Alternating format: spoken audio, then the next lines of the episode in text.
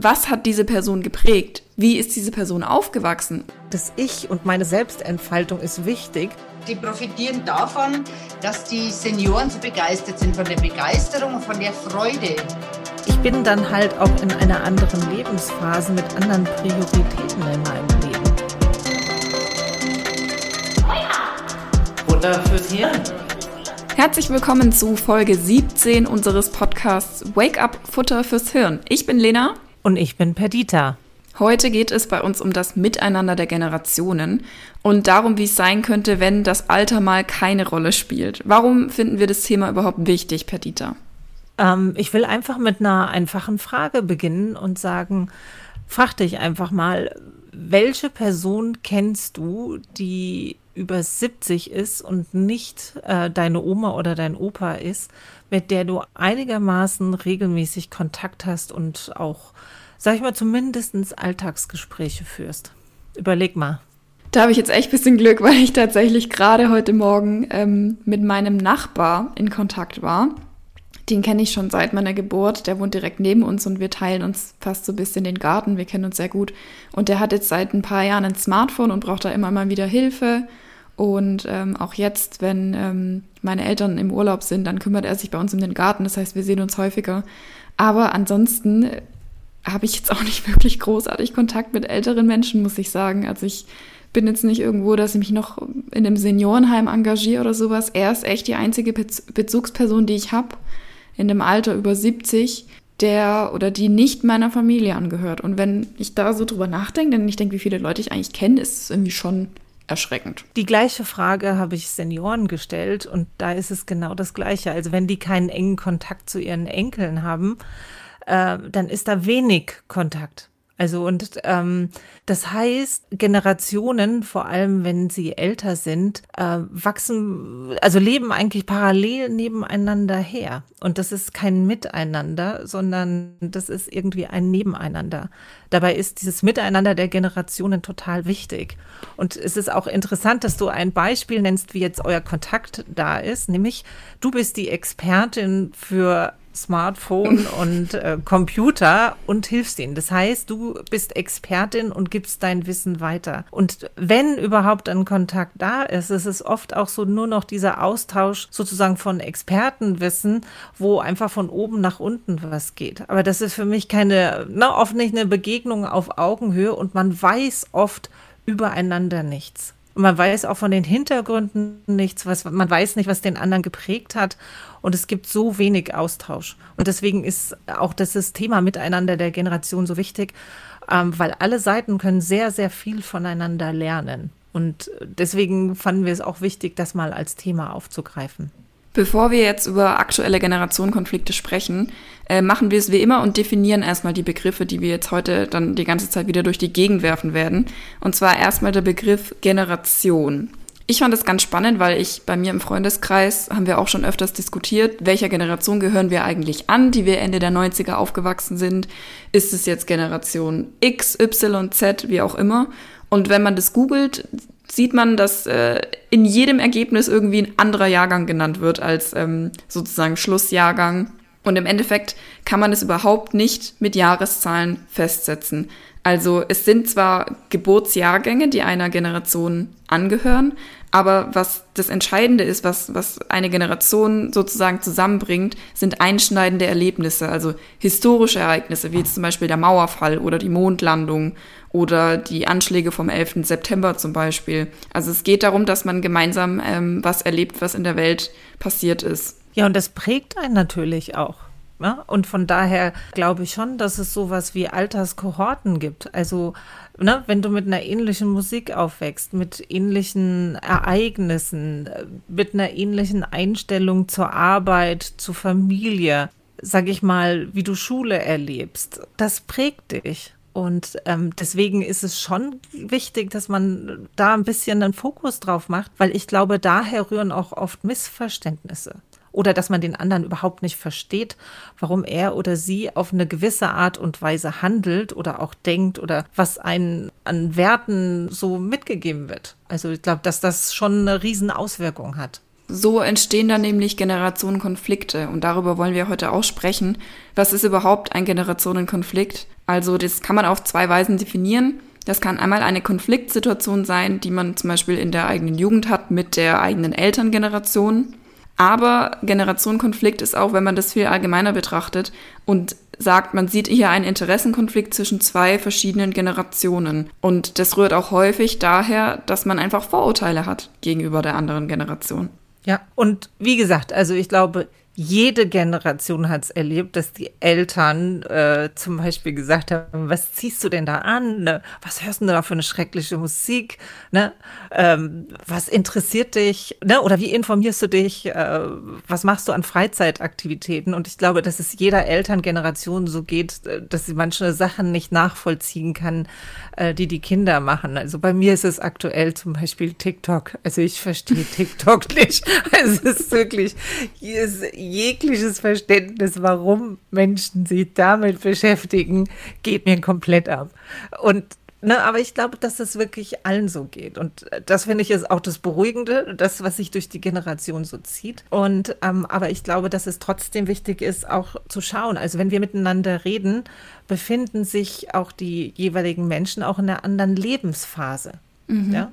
Ja, also ähm, gerade wenn man jetzt ne, direkt aus der Schule rauskommt, ne, so sich zu finden, wo will ich beruflich hin, ist natürlich eine andere Phase, als wenn jemand schon 20 Jahre arbeitet, Kinder zu versorgen hat ähm, ne, und ganz andere Themen in dieser Lebensphase hat. Oder wenn ich jetzt schon in Rente bin und meine Zeit frei einteilen kann. Ich bin dann halt auch in einer anderen Lebensphase mit anderen Prioritäten in meinem Leben. Und na, das macht äh, den Alterseffekt aus. Ja, damit hast du schon die erste Ursache für die unterschiedlichen Ansichten in den Generationen aufgedröselt, den Alterseffekt. Ähm, also die unterschiedliche Lebensphase, in der man sich befindet. Und das daraus natürlich auch resultierend unterschiedliche politische Interessensschwerpunkte, ist ja ganz klar. Wenn ich im Studium bin oder in der Schule, dann ist mir Bildung wichtiger als ähm, jetzt Arbeitsplätze oder Rentenpolitik. Genau, und ein anderer Effekt, auf den wir jetzt noch eingehen wollen, eine andere Ursache für diese unterschiedlichen Ansichten ist der Kohorteneffekt, ähm, was wir am Anfang auch schon kurz angesprochen hatten. Die Generationen wachsen mit unterschiedlichen Werten auf, unterschiedliche Vorstellungen, also unterschiedliche politische Kontexte und ähm, eben auch, wie wird damals Politik gemacht, wie werden politische Entscheidungen getroffen. Ja, und dann gibt es natürlich auch den Periodeneffekt. Ne? Das heißt, die Bedingungen, in denen wir leben, ähm, verändern sich natürlich von Generation zu Generation. Also zum Beispiel, ähm, wie reich ist aktuell ein Land? Ne? Also welche Fördermöglichkeiten gibt es? Wie sieht es aktuell auf dem Arbeitsmarkt aus? Wie ist die globale Lage und wie wirkt sich das auf die Rahmenbedingungen im eigenen Land aus? Aber auch demografischer Wandel. Das heißt, in welchem Zeitpunkt leben welche Altersklassen zusammen? Ne? Also ja, und wie ist die Altersstruktur der Gesellschaft? Weil gerade in Deutschland haben wir eine stark verlagerte Altersstruktur. Es gibt sehr viele alte Menschen und sehr wenig äh, junge Menschen und das hat natürlich auch einen Einfluss darauf, wie die Generationen miteinander umgehen. Ja, und wir leben aktuell in einer Zeit, so gering war der Anteil der unter 25-Jährigen noch nie. Ich glaube, der liegt unter 10 Prozent. Ja, also mhm. so gering war diese Alterskohorte noch nie äh, in, in Deutschland vertreten. Ne? Und das prägt natürlich eine Gesellschaft ganz stark, wenn die Mehrheit der Leute, sag ich mal, über 50 sind. Aber ich würde noch mal gerne ähm, diese, dieses Thema Kohorten, Generationenkohorten aufgreifen, weil ich glaube, dass das einiges auch erklärt ähm, warum wir uns manchmal nicht verstehen oder warum es zu Missverständnissen oder nicht erfüllten Erwartungen kommt. Also wenn man sich jetzt die Kriegssituation, äh, die Kriegsgeneration ähm, anschaut, also die Kriegskinder, die werden in diesem Fachbegriff auch Silent Generation oder Traditionalisten genannt. Also das ist der Jahrgang 1935 bis ähm, 1949. Die sind natürlich ganz stark geprägt durch die Erlebnisse des Krieges. Und ähm, da ist äh, sozusagen zum Beispiel die Grundeinstellung zur Arbeit, erst arbeiten, dann leben. Also Arbeit ist der zentrale Wert und ähm, auch sowas Disziplin, sich an Regeln zu halten, Verantwortung zu übernehmen. Das prägt diese Generation. Und ähm, dann kommt äh, die Babyboomer-Generation, ähm, also so die Jahrgänge 1950 bis 1964. Da ist Arbeit immer noch ein zentraler Begriff, aber man könnte das zusammenfassen unter dem Motto, Leben, um zu arbeiten. Und da fängt es an, dass auch sowas wie Konsum also vorher war Verzichten, Sparen, ne? man hat vielleicht später nichts mehr. Und da fängt es eine Generation an, die auch konsumiert und wo auch Idealismus ganz wichtig ist. Also das ist ja dann, das sind die, die nachher sozusagen in die Anti-Kriegsdemonstrationen aktiv wurden, in äh, feministische Bewegungen, also auch wirklich die gesellschaftliche Veränderungen anstoßen wollten und die was bewirken wollen. Und interessant ist, dass diese Generation aktuell zu 90 Prozent in Facebook aktiv ist. Also das fand ich auch eine überraschende Zahl. Ja, ja und ähm, dann kommt die Generation X. Also das sind ähm, die Kinder, die in so einer Art Krisensituation auch aufgewachsen ähm, ist, also wo einfach ganz viele ähm, Weltkrisen, also so ähm, zum Beispiel Ölkrise, Kalter Krieg, ne, das waren die Zeit, äh, in der die geboren worden sind. Das ist, ähm, man nennt es auch manchmal die Generation Schlüsselkinder. Also da mussten die Eltern viel, viel arbeiten und äh, die Kinder mussten oft alleine zu Hause gehen, anfangen, äh, ihre Hausaufgaben selber zu machen. Und das ist so die Generation, wo Individualismus ähm, immer wichtiger wird und aber auch ähm, Spaß wichtig ist, aber die sehr pragmatisch und sehr zielorientiert vor allem in der Arbeitswelt sind. Also das ist die äh, Generation der, sag ich mal so, der Workaholics. Nicht um einfach nur Geld zu verdienen, sondern auch um Karriere zu machen und man investiert einfach ganz viel Zeit, um beruflich voranzukommen, Karriere zu machen. Das ist auch die Generation, wo die meisten Scheidungskinder entstanden sind. Also, äh, ne, dass also Bindung Bindungen, gerade familiäre, nicht so wichtig sind. Und ähm, dann kommt die Generation Y. Ähm, das sind sozusagen die Medienkinder, die schon anfangen, einfach mit Medien aufzuwachsen. Ne? Also das ist ähm, die 1980 bis 1994 Geborenen, also ähm, die dann sozusagen langsam mit dem Internet groß werden, wo das immer mehr auch die prägt. Und da merkt man, dass diese Individualisierung ähm, einfach voranschreitet, nämlich ähm, da ist so Work-Life-Balance und Arbeiten und Leben ist gleich wichtig. Und ich ich, klar, ich arbeite, das ist auch wichtig, aber ich muss auch Spaß haben. Also dieses, äh, ne, ich will Spaß, ich will Spaß, ist einfach auch total wichtig. Und das ist auch eine sehr selbstbewusste Generation, die ähm, sehr gut an sich glaubt und auch viel persönliche Aufmerksamkeit braucht. Und ja, also die auch ehrgeizig sind, wobei dieser Ehrgeiz dann nicht so zielgerichtet ist. Also ich will was erreichen, ich will was bewirken, aber was genau, das kann sich immer noch mal flexibel verändern. Und dann kommt die Generation Z, das ist 1995 bis 2009. Das das sind einfach die Kinder, die ganz selbstverständlich ähm, in der, in, mit dem Internet aufwachsen, die, äh, die Digital Natives sind. Und das ist auch die Generation, die am bestbehütesten aufgewachsen ist. Also wo Eltern einfach sich auch massiv einsetzen für die Kinder, Fürsprecher für die Kinder sind und wo auch sozusagen sich Elternbeziehungen auch ändern. Sozusagen man versucht mehr oder weniger auch Freund oder Freundin der Kinder zu werden. Ja, und was man merkt ist, und das ist ganz überraschend, dass diese Generation auch langsam wieder konservativer wird. Mhm, also das ja. so, also eine Freundin von mir hat das mal geprägt, die hat gesagt, hat mein Kind, also die sagt Perdida, ey, das ist das neue Biedermeier. die gehen gar nicht mehr weg, die feiern gar nicht mehr so wild wie wir, ne? Und ein großes Unverständnis. Also feiern haben, äh, was weiß ich, bei uns bis morgens vier, fünf gedauert und jetzt um elf Uhr sind die viele schon wieder zu Hause oder die gehen essen und machen nicht mehr so lange Party oder, ne? Also wo einfach auch der Lebensstil, ja, viel, also in meiner Hinsicht auch viel braver wird. Und da ändert sich auch eine Beziehung zur Arbeit, nämlich äh, da geht es eher darum, erst leben, dann arbeiten. Also sozusagen das Ich und meine Selbstentfaltung ist wichtig. Und das heißt auch die Rolle der Arbeit ist es, sozusagen mir Spaß zu machen, Erfüllung zu finden. Und was diese Generation auch auszeichnet, ist, die haben alle Möglichkeiten der Welt. Und das ist auch eine Überforderung.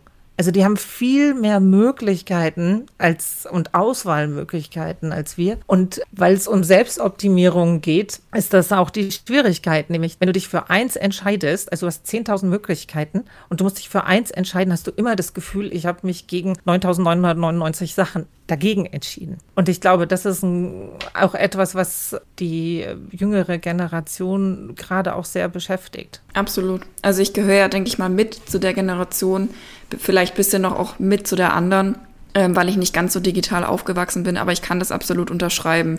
Wenn man Möglichkeiten hat und man weiß, es sind Möglichkeiten, für die haben vorherige Generationen auch gekämpft, dass man sich aussuchen kann, ob man eine Ausbildung macht, ob man studiert, dass man mit 18 ein Unternehmen gründen kann und Milliardär werden kann. Man kann aber auch, bis man 30 ist, einfach bei Mutti ähm, im Dachgeschoss abhängen und ähm, überhaupt nichts machen, weil irgendwie kommt man schon durch dann ist es natürlich auch enormer Druck, irgendwas aus diesen Möglichkeiten zu machen, die ähm, die Generationen vor einen für einen geschaffen haben. Und dann kann ich mir halt schon vorstellen, dass man weniger in dieses Lotterleben reinfindet und weniger dieses auch jetzt, ich mache jetzt einfach das, was, was jetzt gerade am naheliegendsten ist und dann bin ich damit auch happy und zufrieden, sondern da muss man vielleicht auch irgendwie einfach vieles rausholen oder vieles ausprobieren, möglichst viel mitgenommen haben, möglichst viel gesehen, möglichst viel ausprobiert haben. Und da entsteht dann natürlich auch ein Druck, auch untereinander. Ne? Wer macht das Coolere, wer macht mehr, wer macht bessere Sachen, mehr, wer macht irgendwie Sachen, die für die Gesellschaft wichtiger sind, die irgendwie einen Effekt haben und so. Also kann ich auf jeden Fall schon nachvollziehen. Ja, und äh, ich glaube auch so ein größeres Bedürfnis, gesehen und wahrgenommen zu werden. Und das ist sicher, äh, denke ich mir, auch vor allem durch soziale Medien geprägt kriegt. Aber wo es halt auch wirklich zu Konflikten kommt und was es halt auch schwierig macht, ist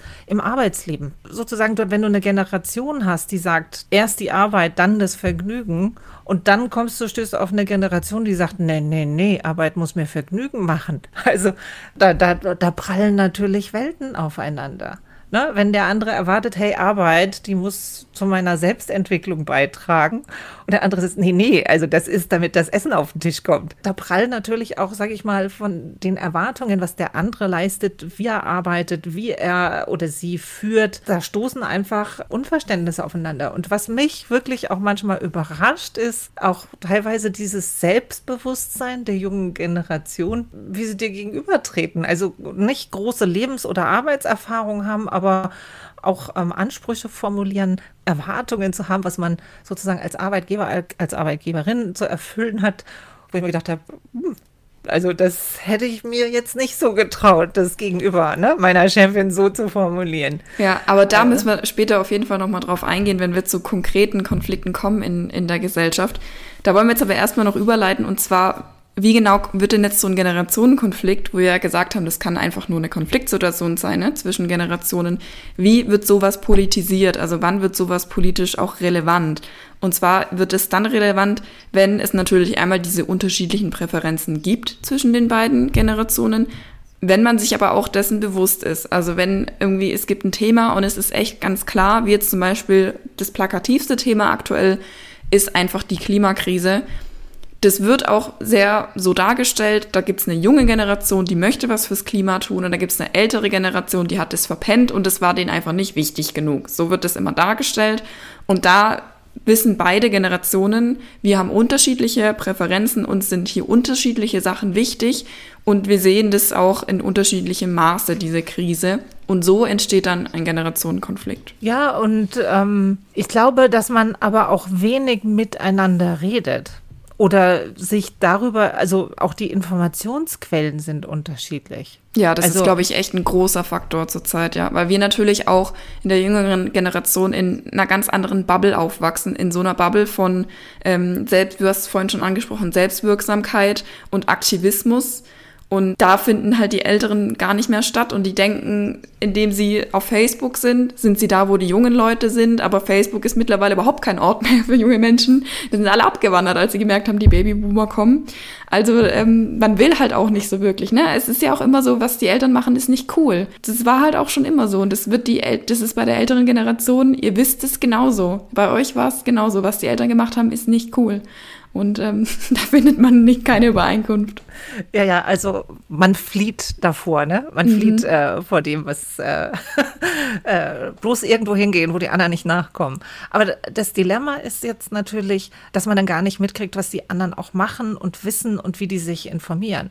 Ja, also, weil dann entstehen halt Situationen, dass wir zum Beispiel in meiner Generation für uns unbestritten ist, dass der Klimawandel menschengemacht ist und dass wir schuld sind und dass wir was tun müssen und wie ernst der, die Lage ist. Und ähm, bei vielen in der älteren Generation ist diese Dringlichkeit, die wir schon länger verspüren, die auch die ganze Fridays for Future Generation, die noch mal jünger sind als ich, extrem, denen wirklich extrem Druck macht, dass ähm, da viele zum, zu Aktivisten werden und sagen, hä, wie könnt ihr das denn nicht sehen? Da müssen wir doch jetzt wirklich aber ganz, ganz dringend was machen. Diese Dringlichkeit ist bei der anderen Generation in der Form eben nicht gegeben, weil die sagen, ganz ehrlich, wir haben noch ganz andere Sachen auf der Welt, ähm, die gerade noch passieren und die sind genauso wichtig und jetzt kommt ihr mit eurem Klima und meint, ihr seid ja die Experten, sehen wir gar nicht so, bekommen wir gar nicht so mit, nehmen wir nicht so wahr. Ich glaube, da werden auch manchmal eine ältere Generation unterschätzt. Also ich meine, in den 80er Jahren ne, begann die grüne Bewegung und Umweltschutzbewegung und die hat ganz, ganz viel in Gang gebracht. Und äh, aktuell keine Partei kann sich mehr leisten, nicht um das Thema Umweltschutz herumzukommen. Und, und das ist eine Bewegung, die in den 80er Jahren ganz groß geworden ist. Und Waldsterben und ähnliches. Also da gibt es auch ganz viele, die schon immer ne, für Umwelt gekämpft haben.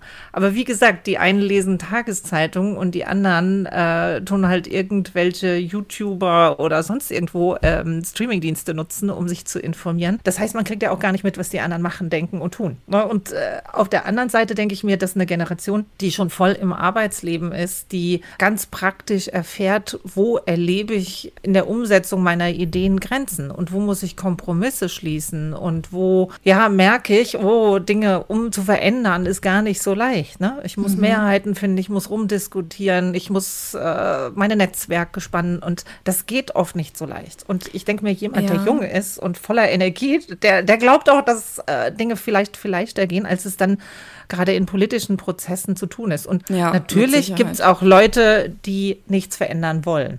Ja, mhm. also die sagen, also mir geht's gut hier und jetzt und mir muss gut gehen und ich habe überhaupt keinen Bock, mich irgendwo einzuschränken. Gibt es natürlich auch. Und es gibt natürlich Leute, die, sage ich mal, eine jüngere Generation auch nicht wertschätzen und nicht den Kompetenz zuweisen. Bei dem, was du am Anfang gesagt hast, vielleicht gerade noch mal einhaken mit den unterschiedlichen, äh, wo informiert man sich.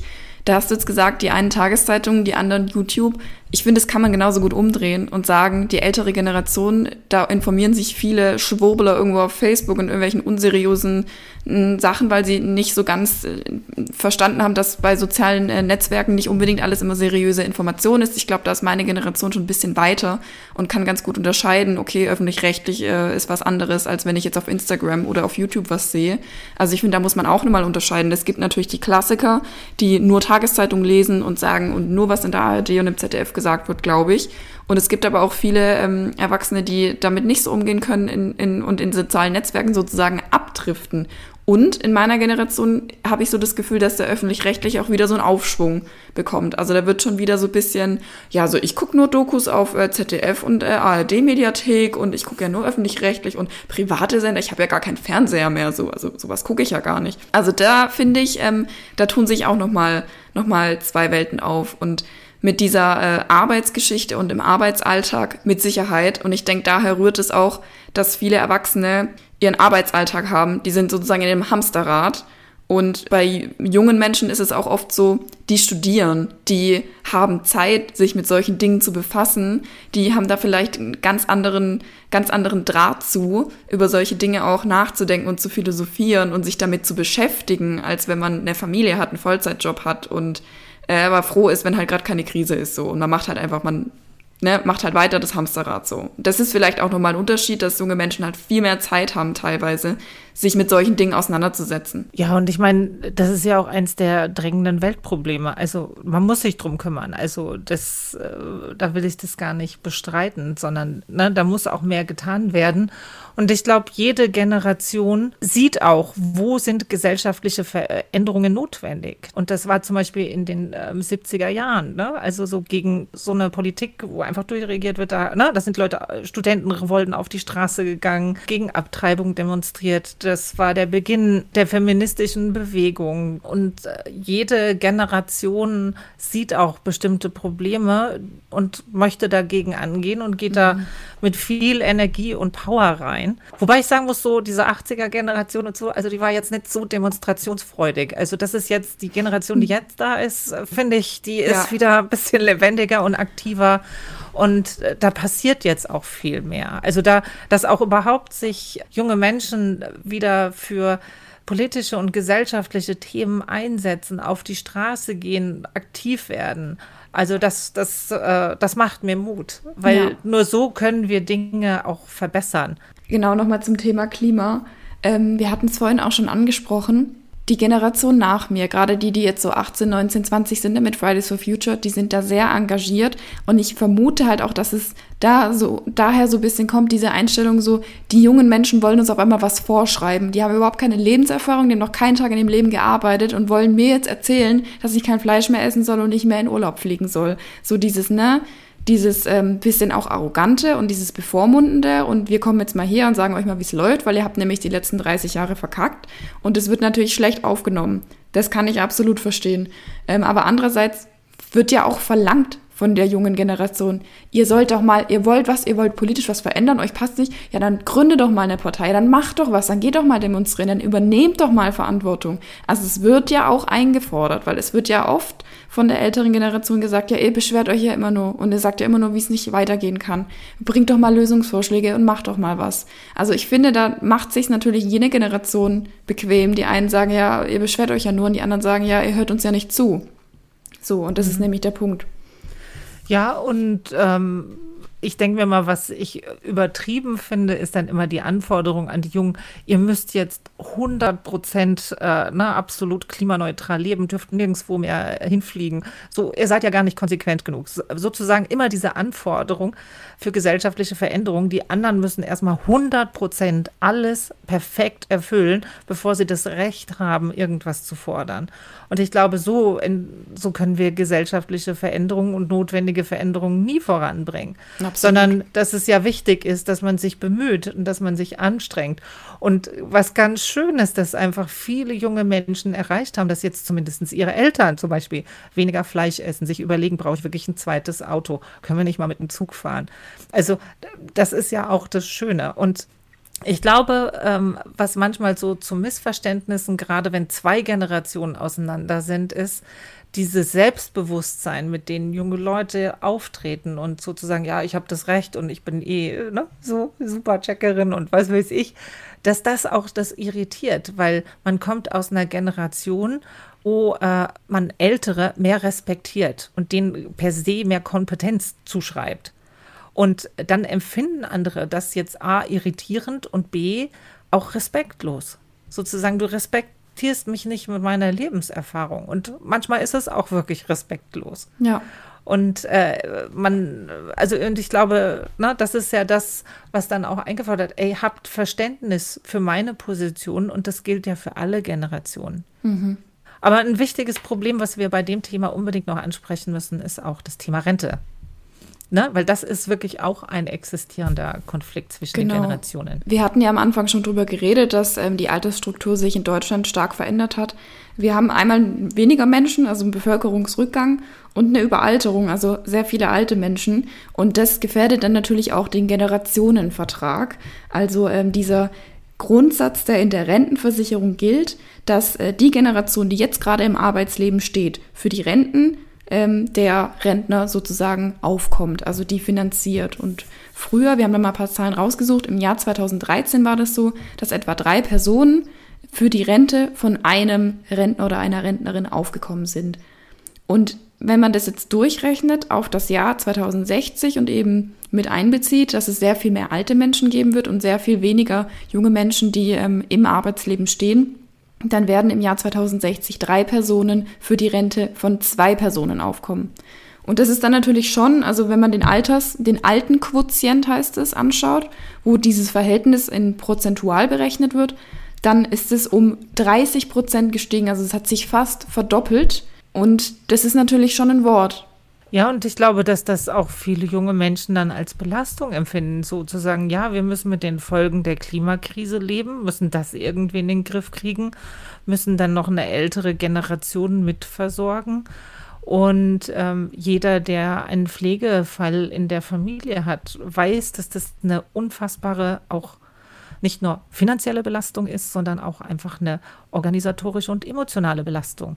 Und dass äh, das Junge übernehmen müssen, wo Arbeitswelten nicht mehr sicher sind, die sich ständig verändern, ne, wo man jetzt aktuell auch äh, in Corona gesehen hat, ne, äh, dass ähm, viele Jobs, wo junge Leute so nebenbei ein bisschen Geld verdient haben, äh, mhm. äh, ne, in der Gastro oder ähnliches, war plötzlich weg. Also du alle Möglichkeiten, wo du normalerweise noch was dazu verdienen konntest, waren weg. Du ja. gerade Corona ansprichst, ich finde schon auch, dass die junge Generation in Corona, ich fand es sogar überraschend, wie solidarisch die Leute doch waren, wie verantwortungsbewusst dann im Großen und Ganzen die junge Generation, vor allem halt auch Kinder, nicht nur Jugendliche und junge Erwachsene, sondern auch Kinder, damit umgegangen ist, dass sie ihre Freiheit sehr stark einschränken mussten, um die ältere Generation zu schützen und um diese Krise möglichst schnell umzubekommen. Natürlich hatten diese ähm, Einschränkungen auch Vorteile für ähm, uns junge Menschen und für die Kinder. Man muss sich natürlich auch selber schützen, man will auch Oma und Opa schützen. Aber im Endeffekt war es schon so, dass wir uns eingeschränkt haben solidarisch waren, auch nicht als erstes wieder geimpft wurden, nicht wieder unsere Freiheitsrechte zurückerlangt haben. Also da wurde schon ziemlich viel eingesteckt von den jungen Menschen. Und im Gegenzug fühlt man sich dann doch ein bisschen alleingelassen mit der ganzen Arbeit, die jetzt in der Zukunft auf einen zukommt. Weil wir haben es gerade angesprochen mit den Renten, das wird äh, sehr kritisch, die ganzen Schulden, die durch Corona jetzt ja. äh, aufgebaut wurden. Und wenn man dann auch noch das Gefühl hat, die ältere Generation äh, vertraut einem nicht so richtig, traut einem das nicht so richtig zu und will einem auch nicht so richtig zuhören, dann fragt man sich ja, aber Leute, im Endeffekt, wir müssen doch irgendwie zusammenarbeiten. Wir stehen halt nachher hier alleine da und ihr verlasst den Planeten wie Hinz und Kunz und wir sollen uns jetzt hier irgendwie noch alles retten. Also da finde ich, ist es auch schon eher logisch, dass man da eher ein Bewusstsein, also eher einen Verantwortungsanspruch anmeldet und sagt, okay, wir übernehmen jetzt, aber ihr müsst uns auch mal zuhören. Ja, und das finde ich ist ganz wichtig und ich glaube, das äh, ist einfach in den letzten anderthalb Jahren viel zu wenig passiert. Also wirklich auf die Bedürfnisse von jungen Menschen einzugehen. Sei es, äh, wir hatten schon in der Folge Homeschooling darüber geredet, aber auch ne, ähm, digitale Arbeit. Da standen die hinten an. Und natürlich denke ich mir bei einer Politik ist es, ja, wenn die eh nur was weiß ich, 10 Prozent ausmachen und einfach potenzielles Wählerpotenzial auch sehr gering ist, dann muss ich mich ja eher um ein anderes Klientel kümmern. Und ich glaube, dass es so die Schwierigkeit ist, dass junge Menschen und die Interessen von jungen Menschen jetzt, sage ich mal, zum Beispiel in der Bundespolitik total unterrepräsentiert sind. Also ähm, über 50 Prozent äh, der äh, Parlamentarier haben mein Alter. Und dann ist klar, dann äh, machst du Politik, die für dich auch ja. relevant ist. Und Wobei ich sagen muss, das find, ich finde es jetzt gar nicht so tragisch. Ich sehe das schon auch ein, dass ähm, wir jetzt nicht ähm, anteilig viele 16-Jährige in den Bundestag schicken können, wie sie in der Gesellschaft sind. Absolut. Aber ich finde es halt trotzdem recht frech, einfach nicht mal zu versuchen, einen Wahlkampf zu machen für junge Leute. Also ich möchte jetzt keine Parteien nennen, aber wenn man weiß, dass ähm, die Mehrheit der Wahlberechtigten älter als 55 Jahre alt ist jetzt bei der vergangenen Bundestagswahl, dann weiß man ja auch, okay, es reicht ja theoretisch, wenn ich alle, alle Leute über 55 überzeug, so, dann kann ich auch die Mehrheit bekommen. Und allein dieser Fakt, dass man nicht mal versucht, junge Menschen zu erreichen und nicht mal versucht, Wahlkampf für junge Menschen zu machen, das finde ich halt schon ein hartes Brett für die junge Generation. Ja, und ich fand auch die Kritik, die geäußert worden ist, also dass überhaupt kein Verständnis dafür da war, dass junge Leute, ne, also bevor die ganze Impfkampagne losging, dass es natürlich auch junge Leute gab, die feiern waren und ähnliches und dann Riesenaufschrei. Und wo ich mir dachte, ja, wir machen es uns auch einfach. Wir konnten feiern, wir konnten die Nacht durchmachen, wir konnten unsere Freunde besuchen und ne, es hat uns nicht betroffen. Und da ist es natürlich leicht, von jemandem etwas einzufordern, was ich selber nie so leben musste. Und da fand ich auch, dass für diese Bedürfnisse von jungen Menschen nach Begegnung, nach Kontakt ein viel zu geringes Verständnis dafür da war und dass man gar nicht Lösungen überlegt hat, wie man diesem Bedürfnis trotz Corona gerecht werden kann, sondern da wurden einfach Jugendzentren dicht gemacht. Ein Jahr lang Jugendzentrum zu. Ja. Ja, und äh, Diskus zu, alles zu. Und äh, dass die irgendwann mal doch sich heimlich treffen und Party machen. Also ja. ich fand das sehr verständlich, weil ich wollte auch Party machen. Also, also wenn man das, das Problem zwei Jahre lang ignoriert, dann braucht man sich nicht wundern, wenn illegale Raves entstehen. Und wenn die ähm, 60-Jährigen im Biergarten sitzen, weil sie schon geimpft sind und nebendran die Jugendlichen von der Treppe geschickt werden, weil sie da nicht sitzen dürfen zu viert, dann äh, muss man sich schon fragen, ob man vielleicht da ein bisschen was ignoriert hat. Aber gut, wir hatten es ja gerade schon angesprochen. Ähm, es geht ja auch darum, Lösungsansätze zu finden. Wie findet man wieder zueinander? Und deshalb haben wir uns da ein paar Punkte rausgeschrieben, um hier auf jeden Fall noch einen konstruktiven Ansatz zu liefern, ähm, wie die Generationen vielleicht wieder ein bisschen besser in Kontakt miteinander kommen können. Also ich denke mir mal, was ganz wichtig ist, immer wieder mal Perspektivenwechsel. Also, dass man wirklich versucht, sich in die Lebenssituation der jeweiligen Generation auch ein bisschen hineinzuversetzen und ähm, einfach zu gucken, was ist das Problem und wie sieht jetzt jeder das Problem und ein bisschen grundsätzlich auch mehr Verständnis füreinander zu haben und vor allem finde ich, respektvoll auf Augenhöhe sich begegnen. Ne? Ja. Also das finde ich ist insgesamt in der Kommunikation ja total wichtig.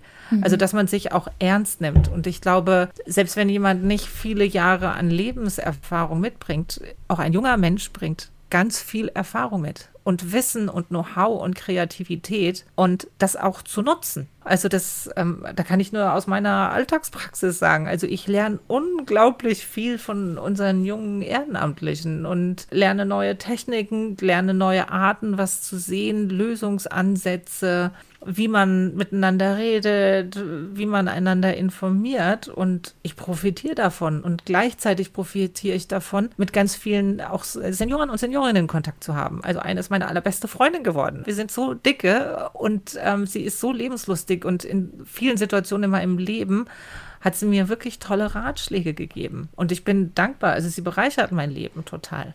Ja, und wenn du von Wechsel der Perspektive sprichst, wollte ich auch nochmal drauf eingehen. So ein wirklicher Wechsel der Perspektive ist halt auch nicht einfach nur das aus seiner Sicht sehen, ja, äh, wenn ich in deiner Lage wäre, würde ich aber das trotzdem so sehen.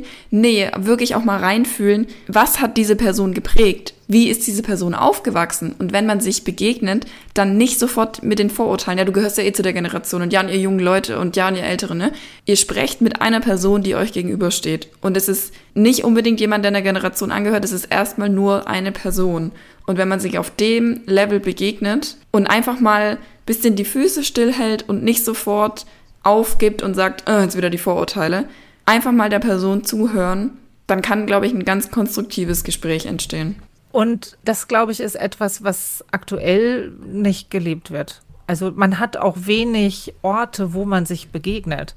Diese Begegnungen finden ja nicht automatisch statt. Also du hast jetzt den Vorteil, dass du Nachbar hast der wohnt gegenüber, den siehst du. Aber es gibt einfach sehr wenige Orte, wo sich mehrere Generationen wirklich begegnen. Äh, sag ich mal, in Bayern haben wir schönen Biergarten, das sind so Orte, aber vielleicht auch Schwimmbäder oder sowas. Ne? Das sind so Orte, wo sich verschiedene Generationen überhaupt noch physisch treffen, weil sonst bewegt man sich ja so in Parallelwelten. Und deswegen finde ich zum Beispiel so Ansätze wie mehr Generationenhäuser oder so, finde ich äh, ganz gut, weil die versuchen, ne, so dieses generationenübergreifende wieder zu organisieren. Oder jetzt, wir haben jetzt aktuell ein neues Projekt gestartet, das nennt sich Lebenskoffer. Da treffen sich mal ein junger Mensch und ein Mensch über 65 mehrere Male und unterhalten sich über ihr Leben. Und ähm, dann kriegen sie die Aufgabe, dass beide gemeinsam für den jeweils anderen oder die andere ein Lebenskoffer kreieren. Also das, was den Menschen ausmacht, seine Erfahrungen irgendwie darzustellen. Und also gemeinsam das irgendwie durch kreatives Gestalten, durch Fotos, durch Videos, durch, keine Ahnung, Töpfern, was weiß ich, da was äh, darzustellen. Also deswegen, das finde ich halt traurig, dass man das extra organisieren muss. Aber ich glaube, da sollen wir uns die Mühe machen und dass man auch wirklich die Gelegenheit nutzt, mit Menschen anderer Generationen ins direkte Gespräch zu gehen. Und es passt auch ganz gut zu unserem heutigen Gast. Wir haben nämlich Cornelia Wagner eingeladen. Sie ist die Leiterin des Mehrgenerationenhauses in Pleinfeld. Herzlich willkommen, Cornelia. Schön, dass du da bist. Gut, dann fangen wir mal mit einer äh, Überraschungsfrage an. Ja. Wenn du jetzt dich an deine Kindheit erinnerst, Ja. äh, gab es Situationen, wo dich so ältere Leute genervt haben oder wo dich irgendwas gestört hat oder Oma, Opa, ältere Menschen? Gab es irgendwas, was dich als Kind genervt hat? Was mich als Kind genervt hat von älteren Menschen. Mich hat als Kind nur genervt, dass sie immer diese klugen Ratschläge gegeben haben. Das hast du als Kind irgendwo dir gedacht, schon wieder mal irgendwas besser wissen. Das war so als Kind mein, meine Intuition. Aber sonst habe ich eigentlich nur gute Erinnerungen. Also wenn es überhäuft waren von guten Ratschlägen und dann immer nur der Spruch, ich meine es doch nur gut. ja, aber vielleicht auch was Nettes. An was Nettes erinnerst du dich als ja, Kind? An die Kekse meiner Oma, an, an, an immer diese Besuche und an diese Wägelchen von den Einkaufswägen und so weiter. Also ich habe schon schöne Erinnerungen an, und vor allem an, an unsere Vermieterin. Das war die liebste Oma überhaupt, die immer, durfte mir immer Bananenschalen aus dem Fenster schmeißen. Und das, alles das, was man halt da haben nicht durfte. Das durfte man halt bei den Omas und bei den Nachbarn, bei den alten Damen und Dann kommen wir Schön. mal zur ersten ähm, Themenfrage und zwar, warum arbeitest du überhaupt in einem Mehrgenerationenhaus? Also was gibt es dir, wa, wa, was motiviert dich daran? das breite Spektrum. Man ist so, man ist so nicht auf einer Schiene, sondern man hat so viele verschiedene ähm, Themen, die man bearbeiten kann, wo man helfen kann, wo man einfach auch mal an, einen Anruf kriegt oder wenn man äh, Fragen kriegt, könnt ihr uns helfen? Und zu 90 Prozent oder 98 Prozent versucht man das natürlich umzusetzen. Und wenn dann die Senioren rankommen und, und sagen, dass wir so toll sind und dass sie, und dass sie froh sind, dass es unser Haus gibt. Das ist eigentlich jetzt der Aspekt, wo ich sage, alles, alles richtig gemacht. Ich bin seit zehn Jahren ja bei uns im Haus oder seit 2000, schon seit 2008 schon länger. Und da eigentlich bin ich nicht aus dem, ich bin ein Quereinsteiger und ich muss ehrlich sagen, ich bin froh, dass ich so, ja, wie die Maria zum Kind zu diesem Job gekommen. Also ich bin aber froh drum. Also ich habe am Anfang ein bisschen gehadert und ähm, im Moment sage ich, oder schon lange Jahre sage ich, das war der richtige Weg, weil es ihm einfach, es kommt halt auch einfach so viel zurück von den Anwohnern, von den Bürgern, von den Ehrenamtlichen, auch von der Politik so ein bisschen. Da haben wir, erwarten wir zwar mehr, aber gut, sei dahingestellt. Aber sonst, deswegen ist, finde ich das so schön und gehe ich jeden Morgen gerne in die Arbeit. Stichwort Generationenkonflikt. Was treibt dich da aktuell um und vielleicht gibt es irgendwelche konkreten Beispiele aus deinem Umfeld, die du mitbekommst? Generationenkonflikt. Mhm, weil gerade jetzt so ähm, den ganzen September über ähm, bis zur Bundestagswahl hin wurden ja sehr viele Themen auch als Generationenkonflikte dargestellt und immer so groß gemacht nach dem Motto, da stehen die Jungen gegen die Alten. Kannst du das unterstützen, dass es so große Konflikte gibt oder liegt es vielleicht auch näher beieinander, als man denkt? Also ich wüsste jetzt, also ich könnte jetzt aus meiner Erfahrung, auch aus der Erfahrung meines Jobs nichts äh, sagen, wo ich sage, es gibt einen Konflikt zwischen jung und alt. Nee. Auch Also- nicht beim Thema, zum Beispiel das Thema Corona wurde ja viel diskutiert, dass junge Menschen ähm, sehr solidarisch gegenüber den älteren Menschen waren und dadurch sehr viel verpasst haben sozusagen und es nicht ähm, gemäß nicht gewürdigt wird. Und gleichzeitig kritisieren zum Beispiel jüngere Menschen, dass die ältere Generation sich zu wenig fürs Klima eingesetzt hat und dann sagen die Älteren wieder, ach, ihr schwätzt halt nur, beschwert euch und macht ja selber nichts.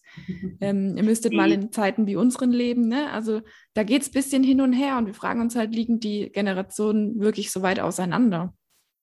Also wie gesagt, bei uns ist es, ist es kein Thema. Wenn wir generationsübergreifende oder äh, generationsübergreifende Projekte oder Angebote stattfinden lassen hier im Haus, dann merken wir nur, dass es einfach von den Schülern, von der Jugend und den Senioren unbandig gut und gerne angenommen wird, dass beide Generationen die Jugend unbandig gerne hilft und mega stolz ist, dass sie helfen können und die Senioren unbandig dankbar sind, wenn das Tablet erklärt wird, wenn ein die Handys erklärt werden, äh, alles in der Form. Und wir merken halt auch, dass es, wenn das Angebot zu Ende geht, dass es dann ganz oft auch zu privaten, ähm, nicht immer, nicht, aber ganz oft auch zu privaten Treffen kommt, wo man sagt, Mensch, kann ich mich denn bei dir melden, wenn der Senior sagt, ah, ich komme nicht weiter, kann ich mich bei dir melden, kann ich dich anrufen oder können wir uns im Mehrgenerationenhaus treffen, um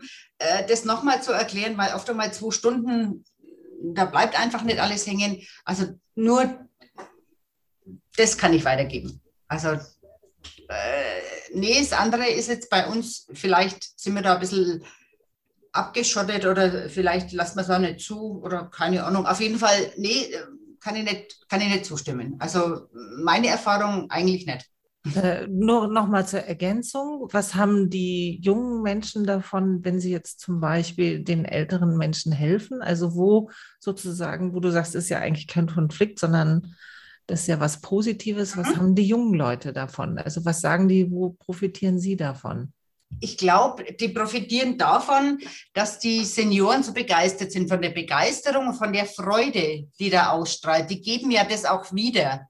Was nicht, äh, man weiß ja, wenn, wenn sich ein Senior freut und wenn er, wenn er reinkommt und so ein bisschen ah, und schon aufgeregt ist, hoffentlich schaffe ich das und hoffentlich ah, kriege ich das hin und äh, stelle ich mich nicht zu dumm und dann haben sie so, so geduldige Schüler oder Jugendliche neben sich, die sich da hinsetzen und wirklich äh, nicht eine Minute überlegen, warum mache ich das eigentlich, sondern weil es eigentlich, ja, von der, es passt einfach. Und wir haben zum Beispiel auch ein Angebot, das nennt sich Juha, das nennt sich Jung hilft alt.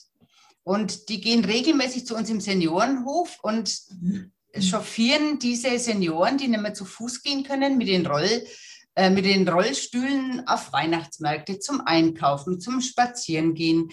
Und das ist alles so, die strahlen so eine Ruhe aus und so, eine, so eine, nicht Selbstverständlichkeit, aber so eine, ich weiß gar nicht, wie ich das sagen soll. Die, die, das, ist, das ist einfach, ja, das harmoniert und ich glaube schon, dass die Schüler das, die machen das unwahrscheinlich gerne, weil eben so viel zurückkommt, weil die Senioren so dankbar sind und es auch denen aber auch sagen dass sie dankbar sind und dass sie froh sind, dass sie das jetzt genießen können mit dem Handy, mit dem Tablet, den Spaziergang, den Weihnachtsmarkt, das sie ja sonst nicht könnten, wenn die Schüler nicht wären oder wenn die ihr, ja, die opfern ja da ihre Freizeit. Es geht ja nicht während des Unterrichts aus, sondern es geht ja wirklich, es ist richtiges Ehrenamt. Jetzt hast du es gerade schon angedeutet, ähm, welche Projekte ihr macht. Was genau beinhaltet denn deine Arbeit in einem Mehrgenerationenhaus? Weil für mich, wenn ich beim Stichwort Mehrgenerationenhaus denke ich immer als erstes mal so an mehrere Generationen, die unter einem Dach leben. Aber Ach. das ist, ist, es ja nicht unbedingt. Also was machst ja. du konkret? Ähm, ich, wir machen konkret ja, das ist jetzt schwierig auf einem, in, einem, in ein Wort zu fassen oder in einen Satz zu fassen. Wir machen konkret Projekte und Angebote, die unsere Kommune oder die, uns, in uns, die unsere Bürger, die in unserer Kommune leben, die notwendig sind, die Bedarf haben, die gut ankommen, die auch teilweise von den Bürgern gefordert werden, die, äh, wo wir sehen, Mensch, wir brauchen Unterstützung in, für die Grundschüler. Dann haben wir, dann gibt es jetzt zum Beispiel seit zwei Jahren ein das nennt sich Schulflüsterer. Das, da haben wir auch Schüler, die teilweise schon einen Abschluss gemacht haben oder die in der 9., 10. Klasse sind. Die kommen Samstag früh, die schlafen nicht aus, die kommen zu uns und unterstützen die Grundschüler. Das ist unsere Hauptaufgabe eben, solche Angebote und solche Projekte zu initiieren und durchzuführen. Und auch das weiterzugeben an, an die, die das, an die Schüler, an die Senioren, die es halt brauchen. Und dieses Mehrgenerationenhaus mit Leben zu füllen. Ganz genau, so ist es. Der Gedanke dahinter ist praktisch, dass die eine Generation, jetzt unabhängig welche, von der, der, äh, der anderen, dass die eine Generation der anderen weiterhilft mit ihren Stärken und auch wieder umgekehrt. Und der, das Mehrgenerationenhaus ist dann praktisch ein Ort, an dem man sich dann trifft oder wie? Genau. Wir haben, äh, wir sind eine kommunale, eine kommunale Einrichtung ähm, bei uns ist auch das Museum und die Bücherei untergebracht. Das ist äh, öffentlich. Und unser Mehrgenerationenhaus hat viele Räumlichkeiten. Wir haben Sportkurse, wir haben den ersten Stock oben im EDV-Kurse, wir haben eben Schulflüsterer, wir haben die Schülertutoren, wir haben Gitarrenunterricht, wir haben offenen, einen offenen Basteltreff, dann haben wir wirklich ganz, ganz unterschiedlich. Und wir haben zum Beispiel auch Dienstag ganz regelmäßig Schafkopfer im Haus. Die treffen sich bei uns ganz individuell und ganz offen und leger und spielen hier ähm, ihren Schafkopf zwei Stunden lang und haben einen Spaß dabei und es ist einfach am Anfang belächelt worden. Was, Schafkopfen, das ist doch was für die Gastronomie. Und jetzt kommt es wirklich gut an. Also, und das sind eben so diese Hauptaufgaben, ne? dass die Kommune sagt zwar, das ist, wir sind ein Luxus, wir sind eine Luxuseinrichtung, das nicht jede Kommune und jede Stadt vorweisen kann. Stimmt auch, aber die Leute oder die Bürger und die nehmen das im Moment sehr gut an. War am Anfang nicht so, aber im Moment, also jetzt stehen wir mittendrin und sind gut dabei. Super, damit kommen wir auch zu unserer letzten Frage. Du hast jetzt Hörer allen Altersklassen da vor dir, äh, sozusagen, denen du jetzt eine Message ins Hirn tackern kannst.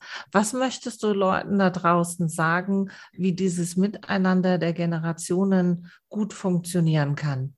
Also nicht, ich bin der Meinung, dass wenn man aufeinander zugeht und ein bisschen aufeinander Rücksicht nimmt und nicht gleich, boah, was willst du denn da? Oder, sondern einfach nur aufeinander zugeht und den Gedanken hat, ich komme auch irgendwann vielleicht mal in das Alter und einfach ein bisschen Rücksicht nehmen und vielleicht an der Nasenspitze packen und sagt, kann ich einfach, vielleicht kann ich irgendwo helfen. Also wie gesagt, aufeinander zugehen und Rücksicht nehmen und vielleicht ein bisschen helfen, wenn es sein muss.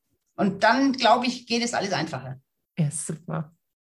So Leute, und damit kommen wir ja auch wieder zum Ende unseres Podcastes. Und ihr kennt ja vielleicht schon das Format. Ähm, wir wollen euch was Wichtiges ins Hirn tackern, was ihr hoffentlich aus dieser Folge für euch mitnimmt. Und was ich euch ins Hirn tackern möchte, ist, sich darüber bewusst zu werden, dass jede Generation in einer anderen Zeit aufgewachsen ist, mit anderen Ereignissen, mit anderen Vorstellungen, vielleicht auch mit anderen Werten. Aber natürlich haben wir auch Dinge gemeinsam. Wichtig ist hinzuschauen und beim Mal nachzufragen, wie ist denn das bei dir? Was ist dir denn wichtig? Auf was kommt es an? Weil wenn ihr das wisst, findet man immer eine gemeinsame Basis, was man gemeinsam machen kann, wo man gemeinsam an Lösungen arbeiten kann. Und jede Generation bringt auch was Besonderes mit was zur Lösung beitragen kann. Also versetzt euch mal ein bisschen mehr in die Lage des anderen Menschen, versucht so viel wie möglich zu lernen und dann das, was euch gemeinsam ausmacht, wo ihr gemeinsam dran Spaß habt, daran festzuhalten und daran weiterzuarbeiten. Ja, bei mir ist es ähnlich. Ich mache das ganz gern, wenn ich im Gespräch mit jemandem bin und ich merke auf einmal, oh, okay, da geht es gerade ganz stark auseinander, weil das einfach ähm, eine komplett andere Generation ist und dieses Thema komplett anders wahrgenommen wird dann gebe ich einfach einen Generationenbonus und sage, okay, Boomer, in dem Thema werden wir uns wahrscheinlich heute nicht mehr einig, aber dann nicht aufgeben, nicht aufgeben, Leute. Sucht euch eine Sache raus, die ihr an dem Tag vielleicht einfach noch abliefern wollt, die der anderen Person einfach mitgegeben wird, wo die heute Abend, wenn sie im Bett liegt, nochmal drüber nachdenkt und in zwei Wochen hat sie vielleicht ihre Meinung geändert. Wer weiß. Also nicht aufgeben und immer dran denken, im Endeffekt sind es die Kompromisse, die uns weiterbringen. Also keine Generation wird schaffen, die andere niederzuprügeln und durchzumarschieren mit ihren Ansichten und auf einmal jetzt das Weltbild von allen zu verändern. Das wird nicht passieren. Was man machen kann, ist sich entgegenkommen, Verständnis zeigen und versuchen, Kompromisse zu finden. Und das immer im Hinterkopf behalten. Ja, und damit sind wir auch bei euren persönlichen Challenges, ähm, damit ihr euch diesem Thema ein besseres Miteinander der Generationen auch persönlich annähern könnt. Also, Lena, erste Challenge. Also im ersten Schritt machen wir es euch wirklich sehr, sehr einfach. Sucht das Gespräch mit euren Eltern, mit euren Großeltern, mit irgendeiner anderen Generation. Ist sicherlich auch mal spannend, mit einer jüngeren Generation zu sprechen. Und redet einfach mal so ein bisschen drüber, was prägt einen im Leben, was prägt einen für die eigenen Ansichten. Weil wie die Ansichten sind, das weiß man dann häufig. Aber man fragt einfach mal nach, warum? Was hat dich geprägt? Also warum ist dir das und das so wichtig? Und in einem zweiten Schritt versucht es mal mit jemandem, der nicht aus eurer Familie kommt. Also mit einem Nachbar vielleicht, mit jemandem, den ihr irgendwo trefft, mit einer wildfremden Person, völlig egal, aber einfach mal mit jemandem ins Gespräch kommen, der jetzt nicht gerade aus eurer Familie ist, äh, wo man vielleicht nochmal anders einen anderen Kontakt herstellen kann. Und ich gebe euch mal ein paar praktische Tipps für Fragen. Also äh, gerade jetzt Großeltern oder jetzt die Großeltern auch die Enkel befragen. Also vielleicht hören uns ja auch ältere Menschen zu. also dann fragt mal, redet mal mit euren Enkeln oder sprecht mal jungen Menschen an. Und Themen, über die man immer reden kann, ist ähm, der erste Kuss, der erste Schultag. Mit welchem Geruch verbindest du Schule? Ja, welcher Lehrer oder welche Lehrerin hat dich genervt? Wen hast du geliebt? Äh, welche Musik hast du gehört? Und äh, was hast du, was machst du, um eine richtig gute Party zu machen? Oder was war deine beste Party? Und ihr werdet überrascht sein. Oder fragt man älteren Menschen, ey, was hast du in deiner Jugend mal angestellt? Und ihr werdet ganz überraschende Geschichten hören. Also, ne, auch eure Großeltern haben richtig coole Sachen gemacht. Und ja, also das ähm, lasst euch überraschen. Und als dritte Challenge ist, schaut mal, gibt's in eurer Region zum Beispiel ein Mehrgenerationenhaus oder ein generationenübergreifendes Projekt, wo ihr mal reinschnuppern könnt. Wo ihr mal gucken könnt, was gibt es für Angebote ähm, und wo kann ich mich da auch persönlich einbringen. Und ähm, wo gibt es Gelegenheiten für mich, mit einem älteren bzw. mit einem jüngeren Menschen mal ein Gespräch zu führen? Und dann freuen wir uns wie immer über euer Feedback. Schreibt uns gerne auf Instagram oder Facebook oder schickt uns eine Mail an wakeup@gemeinsam-in-europa.de. Die ganzen Infos, die Recherche findet ihr wie immer auf unserer Website auf futterfürshirn.de. Da könnt ihr nochmal alles nachschauen und wir haben euch die ganzen Infoseiten verlinkt. Okay, und dann wollen wir euch auch noch auf unsere nächste Folge schon mal hinweisen, die am ersten Freitag im Monat um 12 Uhr wieder neu erscheint. Und zwar beim nächsten Podcast beschäftigen wir uns mit dem Thema Antisemitismus. Und dann freuen wir uns natürlich, wenn ihr da auch wieder einschaltet. Und bis dahin bleibt uns nur noch zu sagen Tschüss und bleibt wach.